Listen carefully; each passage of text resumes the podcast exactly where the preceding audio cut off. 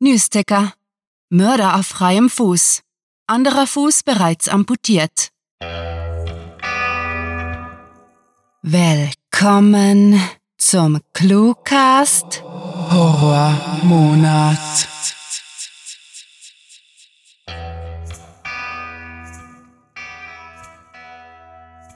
Es ist wieder Oktober und unsere treuen Fans wissen bereits, was das heißt. Der ganze Monat steht im Zeichen des Schreckens, des Gruselns und des bevorstehenden Halloweens. Das bedeutet, wenn ihr uns nicht ganz schnell auf Facebook liked, wird der Introsprecher vom Literaturmonster aufgefressen. W war. Moment. D das bin ja ich. Leute, liked uns ernsthaft jetzt. Ich mache keine Witze.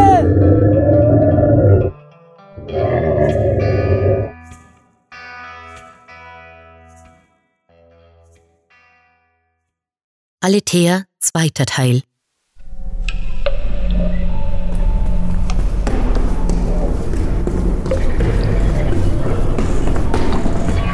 Wenige Sekunden später waren wir endlich bei dem Schott angelangt und Schau versuchte die Tür aufzuschieben, doch sie war von innen verriegelt.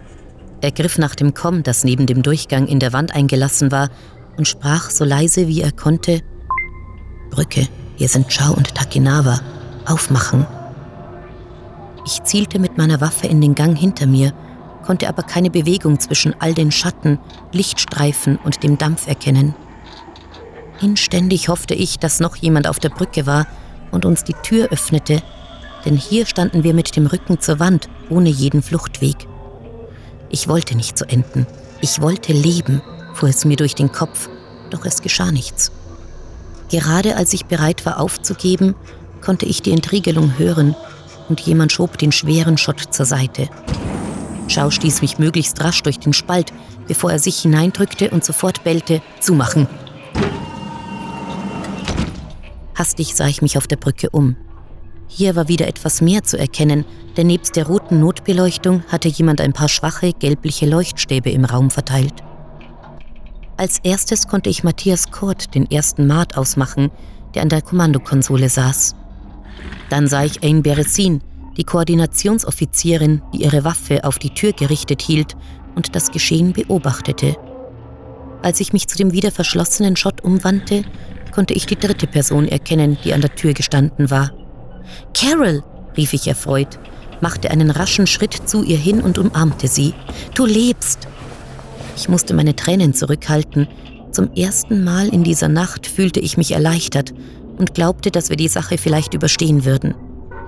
Die Brücke war abgeriegelt und keines von diesen Wesen hatte eine Möglichkeit, hier hereinzukommen. Ist der Raum sicher? fragte Chow als erstes.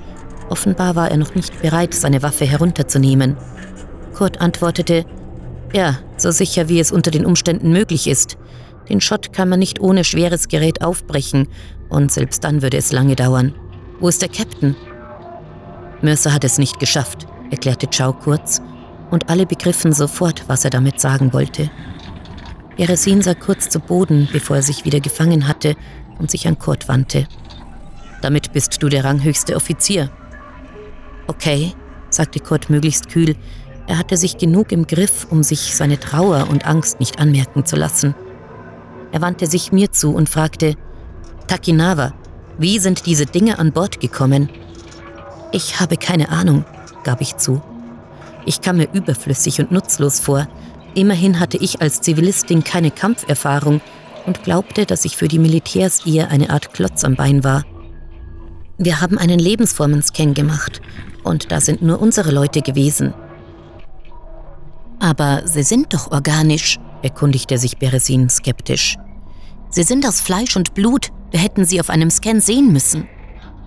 Mit einem Mal dämmerte mir, was ich schon längst hätte verstehen müssen, und ich sah mich verängstigt in dem Raum um. Sie kamen nicht an Bord, das hätten sie gar nicht gekonnt. Instinktiv, ohne es zu wollen, machte ich einen Schritt zurück und fuhr leise fort. Sie haben uns infiziert. Jemand oder mehrere von unserer Crew sind zu denen geworden. Für einen Moment herrschte betroffenes Schweigen und ich konnte sehen, wie alle zu ihren Waffen und dann ihren Kameraden sahen. Doch niemand traute sich, seinen Blaster zu ziehen.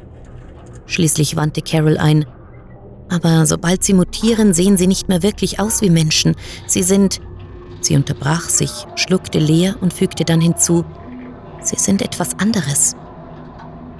Ich hatte lange, viel zu lange gebraucht, um es zu erkennen, hatte mir keine Gedanken über den Scan gemacht, doch nur wir waren an Bord. Für mich ergab nun plötzlich alles einen Sinn. Es war logisch, wissenschaftlich begründbar und mir fiel keine bessere Erklärung ein. Sie sind Gestaltwandler. Was? rief Carol überrascht aus. Das kann nicht möglich sein. Offenbar schon, antwortete ich und zögerte, weil ich mich davor scheute, meinen Gedanken auszusprechen. Doch ich musste es tun, ganz egal, was die Konsequenzen davon waren. Wir sind auf Beschien von infizierten Menschen und von diesen Wesen angegriffen worden und haben einfach immer angenommen, dass sie wie Zombies nach der Infektion langsam vom einen Zustand zum anderen mutieren. Aber wenn sie mit einem Nanovirus infiziert wurden, der intelligent genug ist, wäre es theoretisch gesehen möglich, dass sie ihre Form beliebig hin und zurück ändern können. Das würde erklären, wieso wir nicht bemerkt haben, wie sie auf die Aletheia kamen. Wir haben sie selbst hereingelassen. Willst du damit sagen, dass jeder von uns ein Infizierter sein könnte? fragte Kurt nach. Ich nickte und verstand die Tragweite von dem, was ich sagte. Wenn ich recht habe, ja.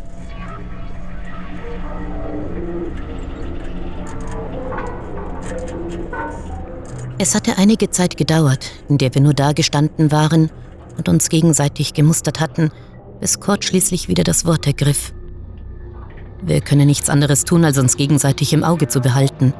Vorerst müssen wir herausfinden, wie wir sie töten und dann auf eine sichere Welt zurückkehren können. Irgendwelche Vorschläge? Solange sie Menschen sind, kann man sie ziemlich gut erschießen, überlegte Chow laut. Aber wenn sie sich verwandeln, dann sind sie verdammt schnell. Funktioniert eigentlich das Schiff noch? fragte ich vorsichtig, denn ich hatte eine Idee. Sie gefiel mir gar nicht, doch wir würden irgendwas tun müssen. Beresin bejahte. Wir haben die Systeme deaktiviert, damit diese Dinger nicht die Kontrolle übernehmen und auf eine bewohnte Welt reisen können. Dana? fragte Carol mit einem skeptischen Unterton und sah mich prüfend, aber zugleich für sie ungewohnt flehentlich an. Bitte sag es nicht, doch, antwortete ich und versuchte ruhig zu bleiben. Es war der rationalste Vorschlag, den ich machen konnte, auch wenn ich Angst hatte, auch wenn ich leben wollte. Jede Faser in mir sträubte sich dagegen, es gab aber keine andere Option.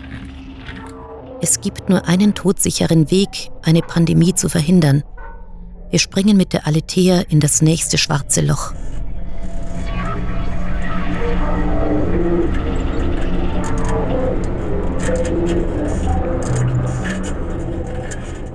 Bereit? fragte Kurt und Carol gab ihm ein zustimmendes Zeichen. Er tippte auf der Glasplatte seiner Konsole einige der virtuellen Tasten an und mit einem lauten Summen erwachte das Schiff zum Leben. Die Beleuchtung flammte auf und blendete mich, sodass ich kurz die Augen zusammenkneifen musste, bevor ich wieder richtig sehen konnte. Bisher hatte sich niemand von uns verwandelt und ich begann zu glauben, dass auf der Brücke niemand infiziert war doch was immer sich im Rest des Schiffes abspielte, musste grauenhaft sein. Wir konnten für niemanden da draußen etwas tun und mussten davon ausgehen, dass es keine weiteren Überlebenden gab. Und falls wir falsch lagen, dann spielte es jetzt auch keine Rolle mehr. Bereit zum Hyperraumsprung, erklärte Kurt und gab einen Befehl ein. Wieder erzitterte der Boden unter uns, während das alte Sternenschiff beschleunigte und sich auf seine letzte Reise machte. Ich hielt mich an einer Stange fest, als der typische Ruck zu fühlen war, während wir in den Hyperraum sprangen.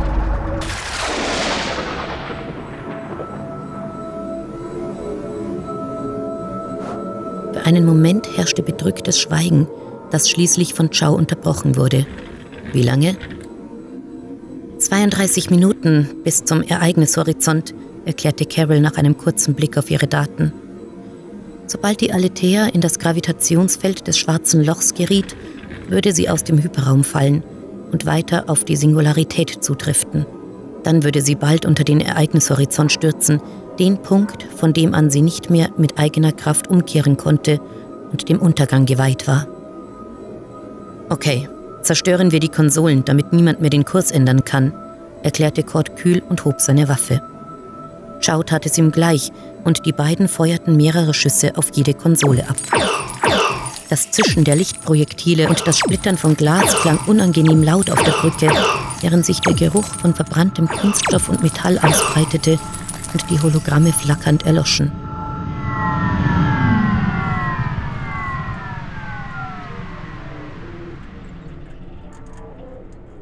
Wir hatten es tatsächlich getan, hatten unser Schiff endgültig zum Tode verurteilt.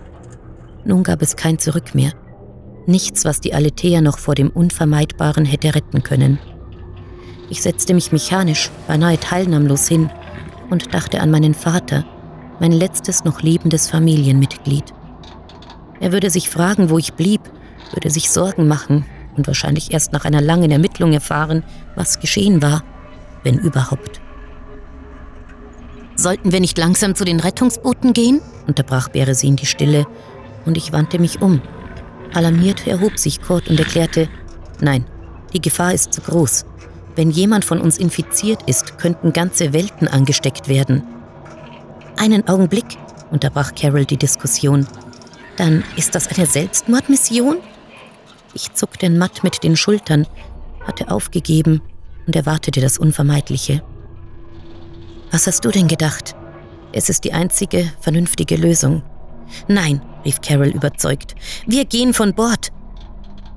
Die Entscheidung ist gefallen, erklärte Kurt und richtete seinen Blaster auf Carol. Mehr einem Reflex denn einer Überlegung folgend, wollte ich mich schützend vor sie stellen, aber ich war zu spät und die Dinge nahmen ihren Lauf.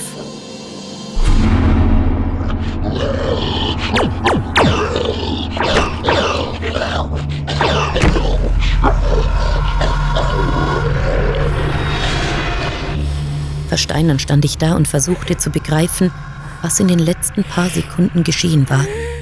Es hatte sich verwandelt. So schnell und überraschend, dass ich es kaum verstehen, geschweige denn beschreiben konnte, war es zu einem an ein Raubtier erinnernden Schemen geworden und hatte Beresin zerfleischt, bevor es zu Kurt gesprungen war und ihm den Kopf abgerissen hatte. Nun stand es Chow gegenüber, der seine Waffe senkte und Bitte nicht, sagte, bevor er sie auf sich selbst richtete und abdrückte. Sein Körper sackte keine zwei Meter neben mir auf dem kalten Metallboden zusammen. Das Wesen, das bis vor einigen Augenblicken wie Carol ausgesehen hatte, stand in einer Blutlache und inmitten von abgerissenen Körperteilen. Ich konnte kurz Kopf sehen, der neben einen von Beresins Armen gerollt war und starrte in seine weit aufgerissenen, leblosen Augen. Ich wollte mich übergeben, weinen, schreien, irgendwas. Doch ich konnte nicht und stand einfach nur wie eingefroren da.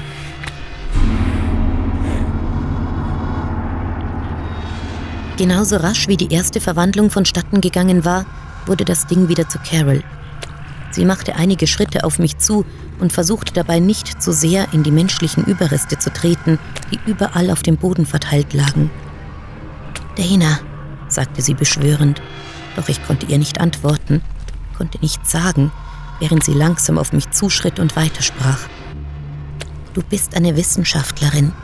Du suchst Antworten. Und du bist für mich eine gute Freundin geworden. Komm mit uns. Werde eine von uns und du wirst alles bekommen, was du dir wünschst. Wieso hast du das getan? brachte ich schließlich hervor und schluchzte. Ich wollte stark sein und mich im Griff haben. Ich konnte nicht mehr und schrie machtlos, Wieso? Weil es notwendig war, entgegnete Carol beruhigend, blieb vor mir stehen und schloss mich in die Arme. Komm mit uns. Ich kann dich zu einer von uns machen. Nein, wimmerte ich. Sie war stärker und schneller als ich. Ich hatte keine Möglichkeit mehr, mich zu wehren. Ihr seid Monster. Wir sind die nächste Stufe der Evolution, meinte Carol lächelnd und strich mir beruhigend durchs Haar. Komm mit uns. Ich nahm all meinen Mut zusammen, meine Wut und meinen Hass. Ich wollte nicht meine letzten Sekunden in dieser Galaxis weinend verbringen. Nein, sagte ich so beherrscht und kalt wie ich konnte. Bring es zu Ende, Bestie. Ich konnte die widerstreitenden Emotionen auf Carols Gesicht beobachten. Dann sagte sie schon fast entschuldigend, es tut mir leid, Dana. Ich machte mich darauf gefasst, dass er sich verwandelte und mich zerfleischte, stellte mir die unermesslichen Schmerzen vor und hoffte, dass ich sie damit lange genug ablenken konnte, dass sie nicht mehr von Bord kommen würde. Das war ich der Menschheit schuldig.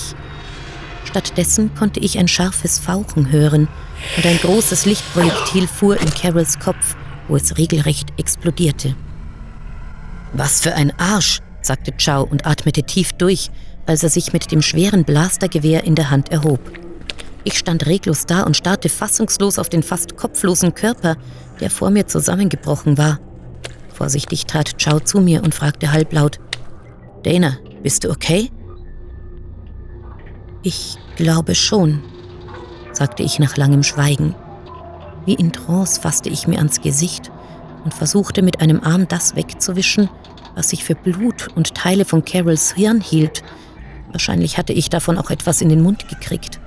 Rasch spuckte ich angewidert ein paar Mal nacheinander und unterdrückte den Brechreiz. Schließlich fragte ich langsam, noch immer weggetreten, Schau, sind sie nicht tot? entgegnete er. Nein, sie war zu blöd, um nachzusehen, ob ich mich wirklich erschossen habe, entgegnete er. Ich kenne ein paar Tricks und nenn mich Alex. Langsam konnte ich mich wieder fassen und richtig begreifen, was innerhalb von weniger als einer Minute geschehen war. Der Boden war mit Blut verschmiert und ich versuchte mein Bestes, die menschlichen Überreste meiner Crew nicht anzusehen, doch sie waren überall. Ich konnte dem Anblick nicht entkommen. Schau und ich waren die einzigen Überlebenden. Los, verschwinden wir von hier, sagte er. Wir haben noch genug Zeit. Wir können doch nicht gehen, erinnerte ich ihn und wurde wieder nervös. Ich wollte nicht mehr warten, bis wir von dem schwarzen Loch verschlungen wurden, sondern dem ganzen Albtraum mit meinem Blaster sofort ein Ende setzen. Ich kam mir vor wie in einem Fiebertraum, in dem nichts real war oder einen Sinn ergab, verloren und allein. Das hier war das Ende. Doch können wir, entgegnete er überzeugt. Ich habe gerade eines von den Dingern erschossen, und du hast dich geweigert, dich ihnen anzuschließen. Wir haben einander bewiesen, dass wir nicht infiziert sind, Dana. Okay, murmelte ich, als er mir tröstend einen Arm um die Schultern legte und mich zu dem Evakuierungsschacht begleitete, durch den man zu den Rettungsbooten kam. Ich war mir in diesem Moment nicht sicher, ob ich erleichtert oder gleichgültig sein sollte. Ich stand unter Schock und ließ alles einfach mit mir geschehen.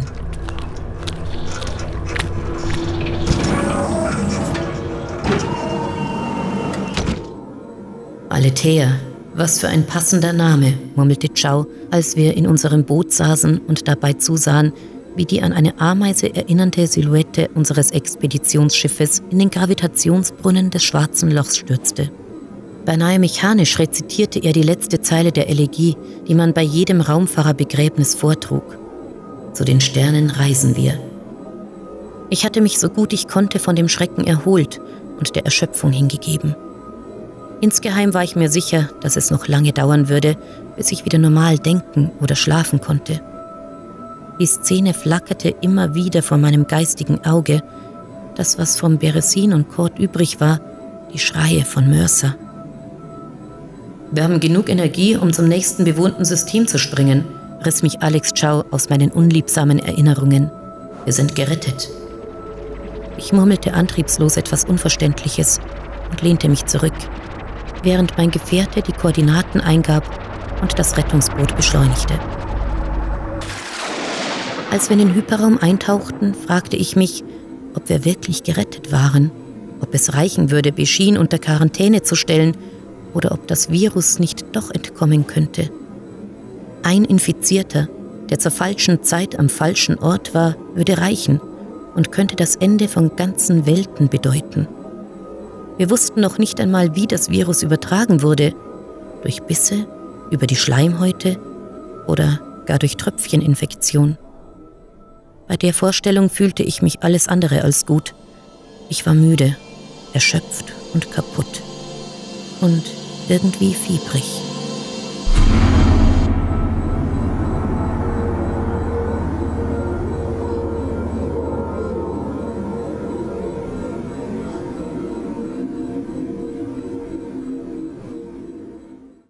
Das war der zweite und letzte Teil von Aletheia, geschrieben von Sarah.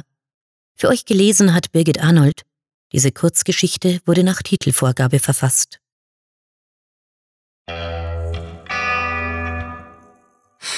Oh, das war knapp. Danke für die Likes. Wir möchten euch nicht allzu lange von der Flucht abhalten. Uns ist bewusst, auch ihr möchtet leben. Aber bevor wir euch entkommen lassen, behaltet bitte stets im Kopf, dass man das Clue-Monster am besten mit Bewertungen besänftigt. Also nichts wie ab auf cluewriting.de die gelben Bleistifte anklicken. Natürlich kann man sich sein Leben ebenfalls erkaufen, sollte man das literarische Ungeheuer so richtig cool finden. Auf Patreon gibt es nicht nur die Möglichkeit, dieses gesichtslose Unding zu unterstützen, um seine Kinder vor dem Gefressenwerden zu schützen, nein, man wird dabei mit etwas Besserem als lebendigen Angehörigen belohnt, nämlich schrecklich viel Literatur. Jede Bedrohung, die am Ende des dunklen Tunnels lauert, ist bloß halb so schaurig ohne eine gute Geräuschkulisse, für welche hier die Sprecher verantwortlich sind. Sucht diese Helden des Cluecast auch auf ihren Seiten heim und vergesst nicht, dem Röcheln ihrer Stimmen zu folgen. Hallo, ich bin hauptberuflich Sprecherin, weil ich es wunderbar finde, mit meiner Stimme andere Menschen zu berühren, in ihnen etwas auszulösen. Wenn ihr mehr über mich erfahren wollt, freue ich mich, wenn ihr auf meine Homepage www.sprecherin-birgit-arnold.de schaut. Hinterlasst einfach eine Nachricht. Ich melde mich auf jeden Fall. Noch leben wir alle und anstatt euch nun auf Facebook, Twitter, Instagram und all die anderen Orte zu verweisen, wo wir euch E-Cards frisch aus dem Schlachtabfallcontainer anbieten, möchten wir ein ernstes Wörtchen mit euch reden. Jemand muss schließlich unser Literaturmonster mit Blut, Hirnmasse, Lese- und Höreifer füttern. Seid nicht unvorsichtig, liebe Hörer, und teilt euch diese gefährliche Arbeit mit euren Freunden, Verwandten und Bekannten, indem ihr sie in die düstere Welt von Cluewriting entführt. Mit fantastiliardischem Dank fürs Zuhören und den blutigsten Wünschen. Eure Cluecaster.